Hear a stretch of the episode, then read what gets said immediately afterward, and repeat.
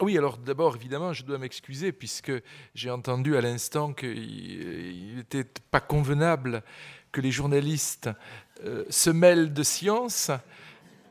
Alors, euh, je, n'en suis que d'autant plus enclin à euh, revendiquer aujourd'hui une position de journaliste et même pas de critique. Euh, cher ami, de journaliste, euh, puisque euh, de titre scientifique à parler de la question des, spoliations, je n'en ai guère en dehors de, de, la collaboration que j'ai eu le plaisir de, réaliser il y a quelques années avec Emmanuel Pollack à propos des Merci, vous êtes parfaite. Ça, c'est de la bonne animation hein, quand même. En plus, ce n'était pas prévu. Euh, à ah propos des carnets de, Rose Valor, dans lesquels, d'ailleurs, pour euh, revenir sur ce qui a été dit à l'instant, euh, figure une abondante biographie des spoliateurs. Donc c'est une idée qui est venue visiblement de manière simultanée à, à beaucoup de gens. Alors donc, comme point de départ, mais je, m'en éloignerai assez rapidement et je pense être assez, euh, assez bref. Euh, il s'agit en effet, je, vais quand même rappeler les, éléments historiques de cette histoire-là. Il s'agit d'un Matisse euh, que vous avez là. Vous avez bien compris que je me tiendrai à ce type de d'image. Donc, un tableau d'Henri Matisse de 1937. Euh, qui a plusieurs titres. Euh, généralement, on l'appelle euh, aujourd'hui robe bleue dans fauteuil ocre, mais il y a aussi des robes bleues devant cheminée. Bon, peu, importe. L'histoire de ce tableau est intéressante dans la mesure où sa reconnaissance et la reconstitution de son histoire sont récentes. le tableau a figuré dans... étant donné que ce sont des PDF, je suis obligé de faire des, manœuvres un peu plus euh, affigurées. En 2012, cette fois-ci, il s'appelait Robe bleue, profil devant la cheminée, euh, dans l'exposition du Centre Pompidou euh, consacrée aux travaux d'Henri Matisse par Pères et Séries. Et dans le, catalogue de cette exposition, voici la notice d'œuvre qui, comme vous le voyez, est assez, euh, est assez bref. C'est donc un tableau qui, euh, en, 19, en 2012, appartient au Enier Onstadt. mon, norvégien est quand même très approximatif. Grande patineuse. Euh, oui, certes. Et non, oui. Attendez, si, vous si, si, si, on se met sur Enier Onstadt, on n'en sort plus. Kunstenter, donc il s'agit en effet d'une patineuse qui avait fait fortune par des exhibitions et par des médailles olympiques, et qui, par la suite, avait épousé un monsieur Onstadt, euh, qui n'était pas beaucoup plus pauvre qu'elle, et euh, tous deux ont constitué une collection de, tableaux dont ils ont fait don euh, en créant un musée privé en 1968. Et, donc, pour revenir à la notice de 2012, comme vous le constatez, tout cela est parfaitement visible. à cette curieuse lacune que on sait que le tableau a été exposé en 1937 chez euh, Rosenberg et Elft, donc dans la, succursale londonienne de la galerie euh, Paul Rosenberg, sous un autre titre, mais ça ne fait pas beaucoup de, différence. Et puis, et puis plus rien. Donc en 1937, c'est un Matisse qui appartient à Paul Rosenberg, et en 1961, euh, et on ne sait pas à quelle date il est entré dans la collection, c'est un tableau euh, qui appartient à, à et à son épouse. Euh, quand euh, le tableau est montré au Centre Georges Pompidou, cela finit par déclencher quelques souvenirs et donc, je rappelle très, très rapidement, le l'Art Lost Register s'aperçoit que euh, ce tableau, en réalité, on le connaît, euh, fait le rapprochement, un premier rapprochement avec le cas d'un Matisse dont on sait euh, qu'il a disparu dans la collection de, Paul Rosenberg pendant la période de l'occupation. C'est l'histoire du, coffre de banque qui a été dénoncé, ouvert et vidé. Et puis on entre dans le processus, et donc dans ce processus de euh, reconstitution de euh, l'histoire, euh, je, ne, suis, je vais être obligé de dire je à tout bout de champ, je ne suis que une sorte de, porte-parole. je raconte à partir du moment où, je, dispose de suffisamment d'éléments, je raconte les éléments qui sont à ma disposition et dans la mesure où existe Emmanuel Pollack, je peux en ajouter d'autres. Mais il n'y a de ma part, soyons très clairs, aucune intervention à caractère scientifique. Le travail scientifique, il est fait à Londres, il est fait à Paris, mais il n'est pas fait par moi. Ma fonction de journaliste, c'est simplement de porter à la connaissance des lecteurs du monde cette histoire, comme mes homologues du New York Times l'ont fait de leur côté. Alors, nous ne sommes ni eux ni moi totalement naïfs, et nous savons très bien qu'à partir du moment où euh, des quotidiens que euh, l'on considère comme des quotidiens de référence, et ils doivent l'être quand on constate depuis quelques jours la quantité d'attaques et de cyberattaques dont euh, le site du New York Times et celui du Monde sont, sont l'objet, il faut bien qu'il y ait quelques raisons. Donc quand des quotidiens de référence, comme l'on dit, s'emparent de cette histoire, en font une page complète, on est en droit euh, d'espérer que, et là c'est bien dans l'étendue des pouvoirs, si l'on peut dire, qui sont celui du, journaliste, euh, cela va faire bouger les choses. Ça va faire bouger les choses de deux manières. D'une part, en permettant peut-être que des chercheurs, des chercheuses, qui ne sont pas, à la date où l'article paraît, informés de ce cas s'en saisissent à leur tour et apportent des, éléments d'information complémentaires. Donc c'est un travail, au fond, que l'on pourrait considérer dans le langage universitaire comme un travail d'appel à communication, d'appel à information, et cela renvoie évidemment à cette idée dont je vois avec beaucoup de plaisir aujourd'hui qu'elle est sans cesse redite par les intervenants, qui est celle d'une communauté scientifique. D'une communauté pour laquelle les langues ne sont pas un obstacle, pour laquelle Internet, en effet, est un truchement commun, et qui peut à tout moment intervenir sur des cas. Encore faut-il que ces cas soient connus.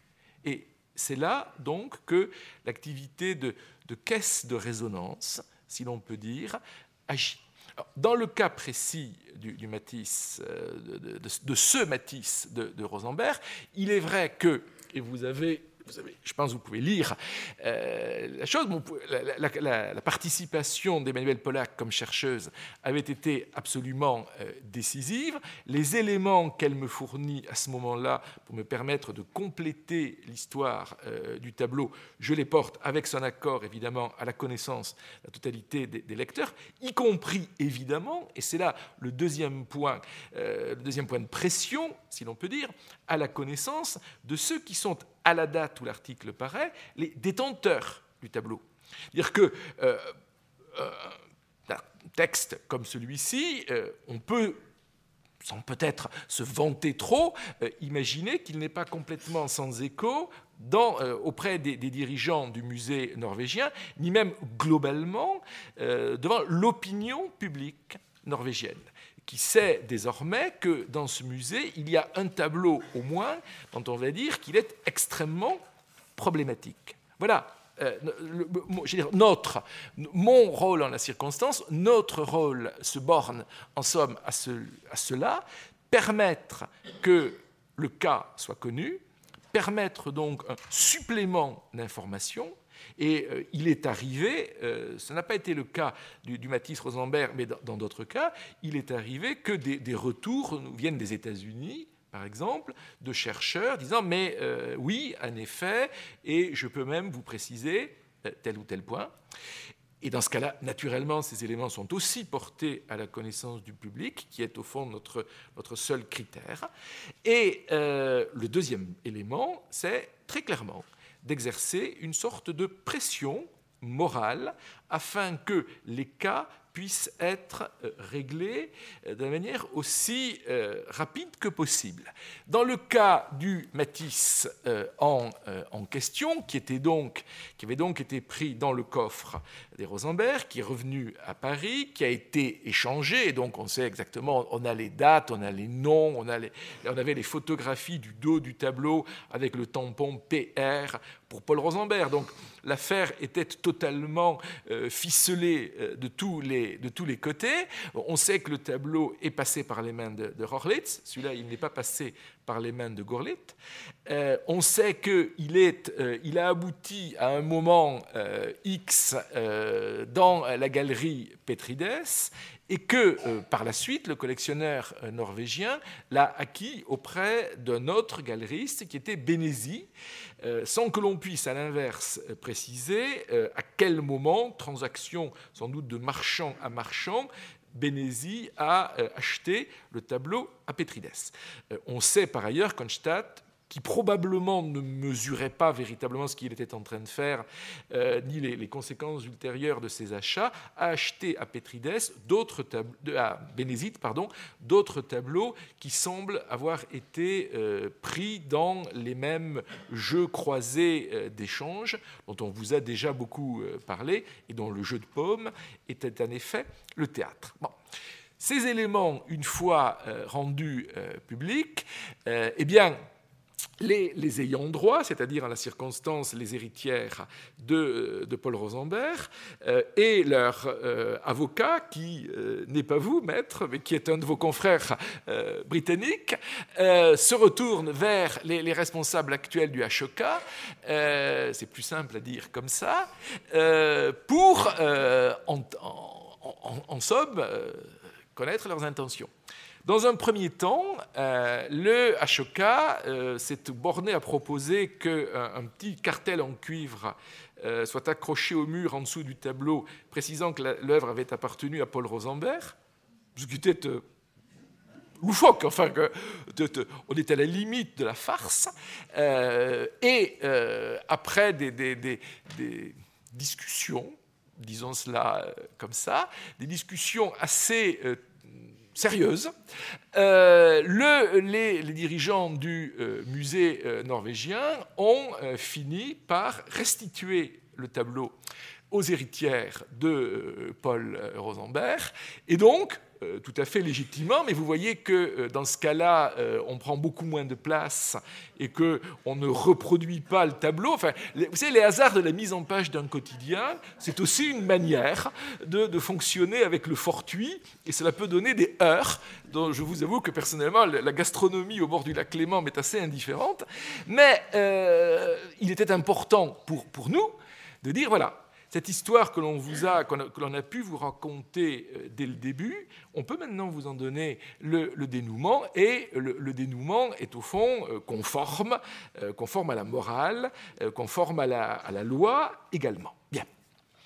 Voilà à quoi un quotidien, un journaliste, servent principalement dans les euh, débats autour de, ces questions, dont nous savons tous à quel point elles sont compliquées, dans ces questions de, spoliation. Ceci étant, euh, je dois ajouter euh, à propos de ce Matisse, et cela me servira de, transition dont vous admirerez l'habileté, autre chose. Euh, en réalité, et peut-être euh, cela euh, nous avait-il échappé à beaucoup, dans un livre qui a été cité, alors assez curieusement, m'a-t-il semblé, presque par lapsus, par la sénatrice Corinne Bouchou, puis de manière beaucoup plus claire et nette par vous-même et, et d'autres intervenants, dans le musée disparu d'Hector Feliciano, euh, ce tableau est mentionné. Il est mentionné, page 84 de la réédition, puisqu'il y a eu deux éditions françaises du livre de, Feliciano. Là, je me sers par commodité de la, de la deuxième, parce que c'était la plus accessible dans ma bibliothèque. Il, fait, il, parle du fameux coffre de, de Rosenberg et il, le coffre de Libourne, et il écrit Ils seront également déposés 15 Matisse, notamment la petite robe bleue devant un miroir et les deux toiles que Rosenberg venait de rapporter de Nice. Alors, la petite robe bleue devant un miroir n'est probablement pas le même tableau que la petite robe bleue devant une cheminée, mais d'une part, il aurait été probablement bon de vérifier et de s'assurer que euh, le titre du tableau avait été correctement transcrit. Euh, et cela, et c'est juste ici qu'opère euh, la, transition, ceci est apparu en 1995. L'identification du tableau de Matisse Rosenberg comme volé a été faite en 2012 alors même que le livre de Feliciano et les travaux d'Hector Feliciano étaient d'un usage courant euh, à partir de 1995.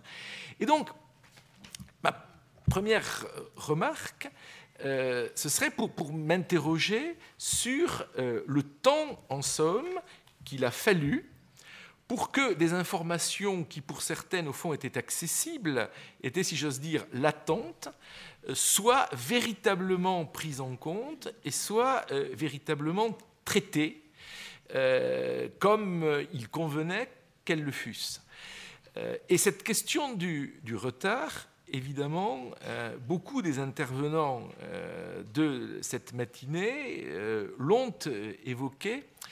Et c'est sur elle que je voudrais revenir. Et là, évidemment, ma, position est extrêmement équivoque, puisque euh, c'est à la fois, enfin, euh, oui, euh, c'est à la fois comme journaliste, mais c'était pour le coup un peu aussi comme historien d'art que j'ai beaucoup pu avoir dans les années 1980, à partir de 1995, avec un certain nombre de celles et de ceux qui sont assis devant moi, et tout particulièrement de mon ami et collègue Laurence, qui a présidé ce matin, que nous avons eu à faire avec cette histoire.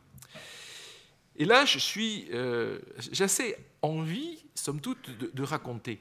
Parce que pour les, élèves conservateurs, je pense que la satisfaction que nous éprouvons, vous, moi, Didier, euh, Laurence, euh, à voir qu'un sujet comme celui-ci fasse enfin l'objet de journées d'études, d'enseignements, de recherches, de leçons de méthode.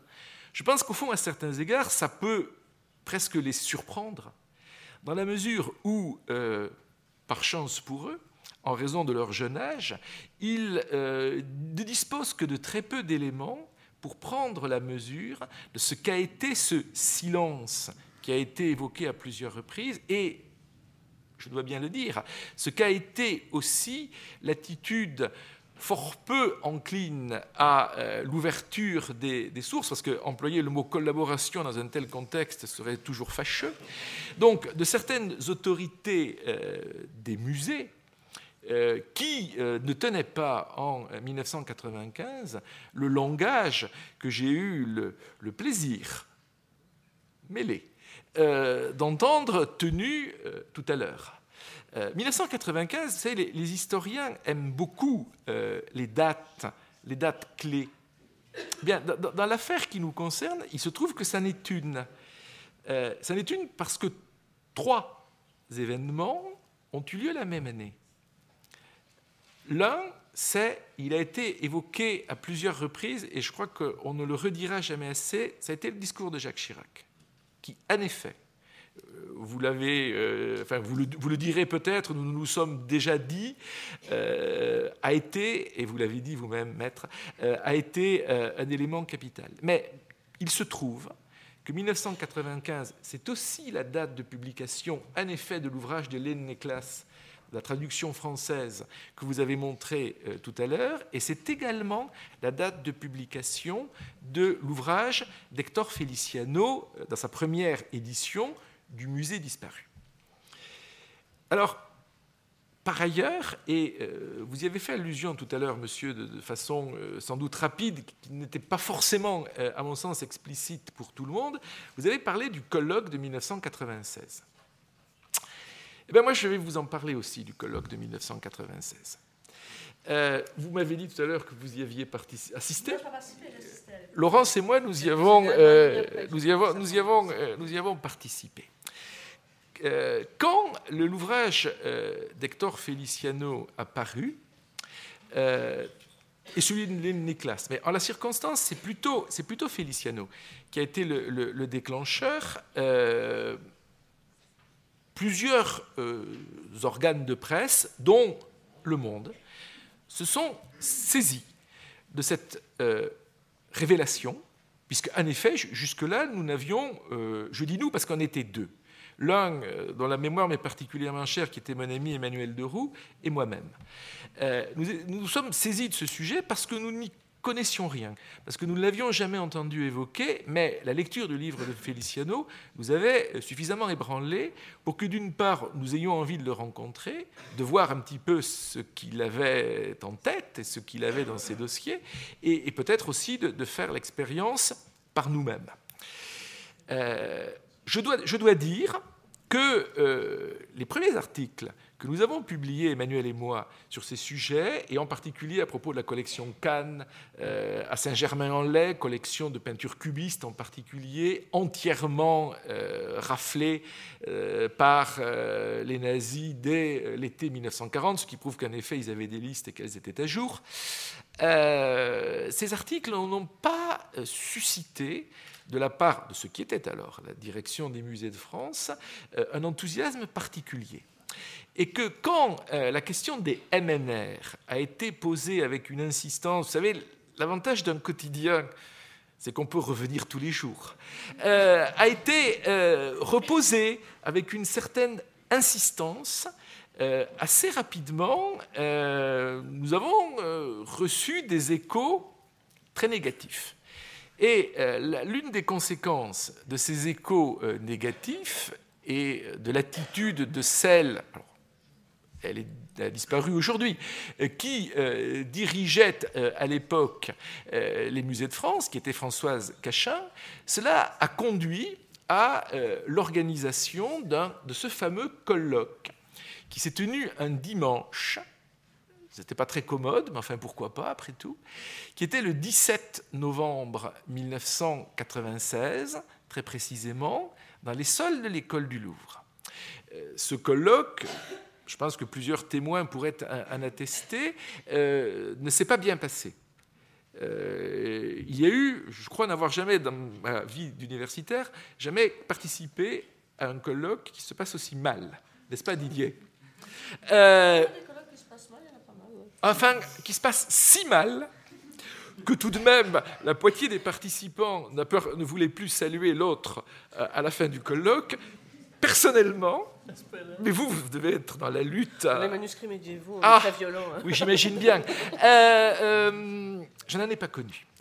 Euh, et donc, à partir de ce moment-là, il est vrai que, de manière systématique, nous, nous avons pensé qu'il était de notre devoir de journaliste de harceler, je, revendique le terme, de harceler l'administration des musées de France, jusqu'à ce qu'elle finisse par reconnaître un certain nombre de faits qui étaient patents et qu'elle permette, ce qui était le véritable enjeu de l'affaire, d'accéder à un certain nombre d'archives qui n'étaient pas accessibles, celles du ministère des Affaires étrangères qui ont si longtemps tardé à l'être, mais euh, je dois dire, même des choses entre guillemets aussi simples que les carnets de Rosevallon, qui en 1996 n'étaient pas consultables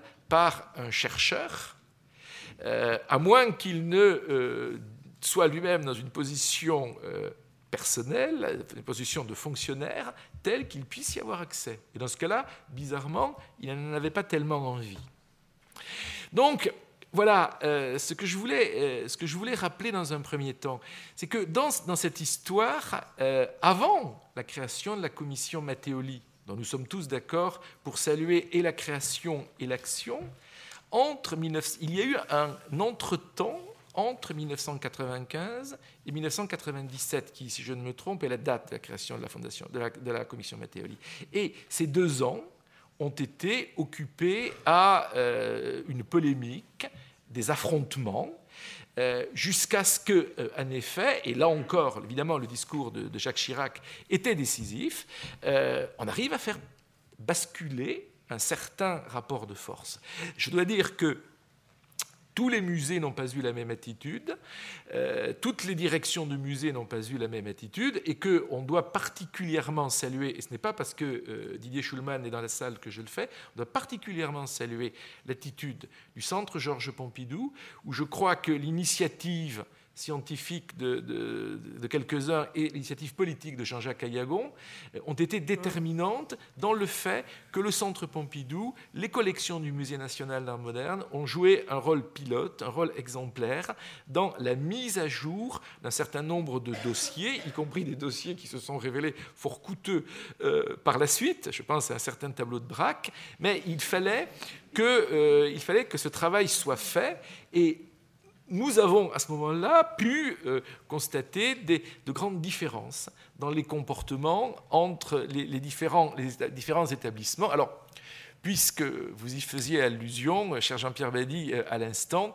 voilà, voilà, ce qui a été euh, sans doute le drame, euh, le drame absolu, euh, la publication dans le monde. Euh, vous savez que, nous datons toujours très bizarrement. Oui, je, ne le conteste pas.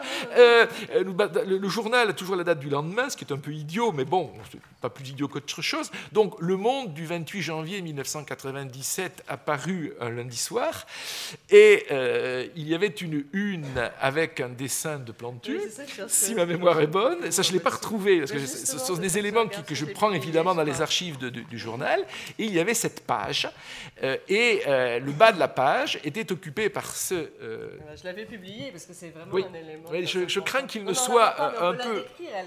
mais je vous, je, je vous laisse le soin de le faire.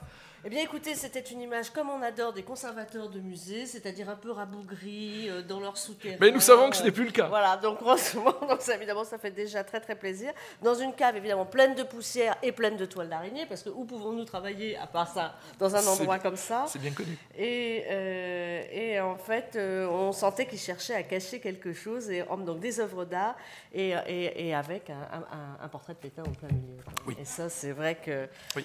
Quand, pour un, pour un conservateur, c'était dur.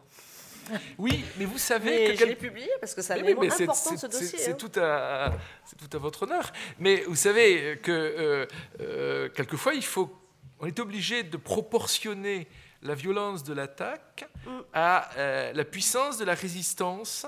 C'est très banal hein, ce que je dis là, je n'ai pas besoin de citer Clausewitz.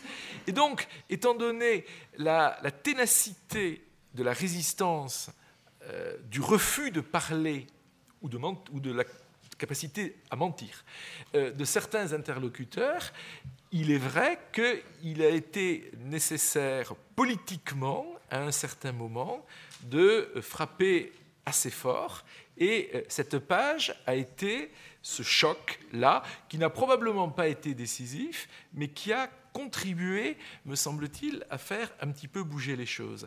Et donc, c'est juste une question, si vous voulez, de précision historique que de, rappeler qu'on euh, on a dû, à un certain moment, en passer par la médiation agressive, désobligeante.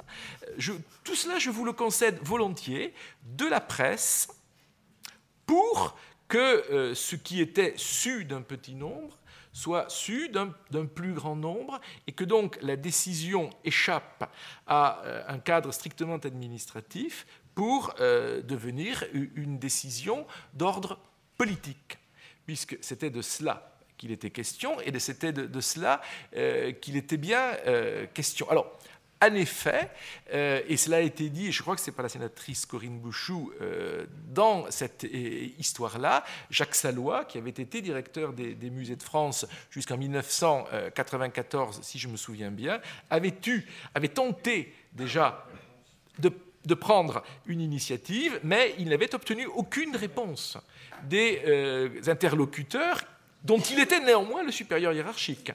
Ce qui tente à indiquer que l'on se trouvait dans une situation passablement, passablement bloquée. Bon.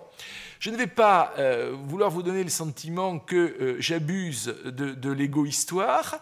Euh, c'est juste ça pour ce titre, pour confirmer ce qui a été beaucoup dit auparavant. On n'a jamais aussi bien vendu de peinture en France que, sous l'occupation, sans être en effet extraordinairement regardant sur l'origine des Reichsmark euh, ni non plus d'ailleurs sur l'origine des tableaux. C'est dans euh, cette perspective-là que le Matisse Rosenberg est passé. C'est dans le, flux de, ce marché qu'il a été, euh, si l'on peut dire, recyclé. Et vous voyez qu'en 1997, la question des, archives, des archives de la commission de récupération artistique déposée au Quai d'Orsay avait été déjà assez clairement énoncée à tel point que, pour le coup, on avait obtenu une, on avait obtenu une réponse. Bon, voilà.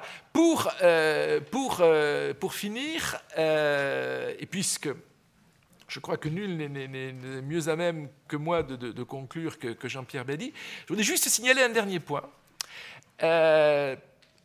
Pardon, je, là je, fais très clairement l'apologie du journalisme, mais à plusieurs reprises dans cette session, il était question de l'affaire Gourlet, Hildebrand et son inénarrable fils Cornelius. Euh, très bien. Euh, je me permets néanmoins de rappeler que l'affaire Gourlet n'a nullement été portée délibérément, volontairement, à la connaissance du public par les autorités allemandes.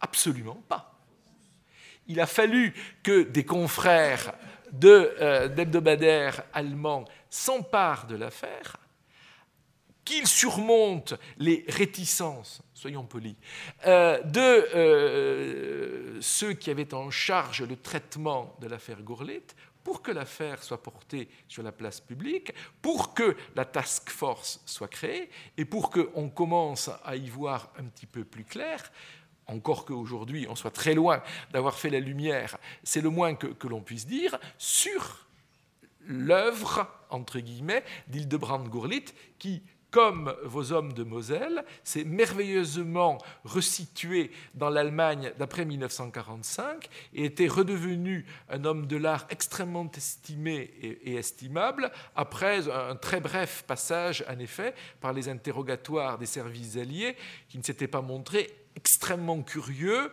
euh, qui s'était même montré euh, à son égard extrêmement bienveillant. Donc, Là encore, euh, le cas Gourlit, me semble-t-il, tente à confirmer mon diagnostic, c'est que oui, il faut que des recherches soient faites, oui, il faut que les archives s'ouvrent, mais malheureusement, à bien des égards, car on ne devrait pas avoir besoin d'en arriver à de telles extrémités, il faut souvent de l'indiscrétion et il faut quelquefois un peu de violence pour que les archives s'ouvrent et pour que des volontés qui étaient un peu réticentes deviennent désormais de très bonnes volontés.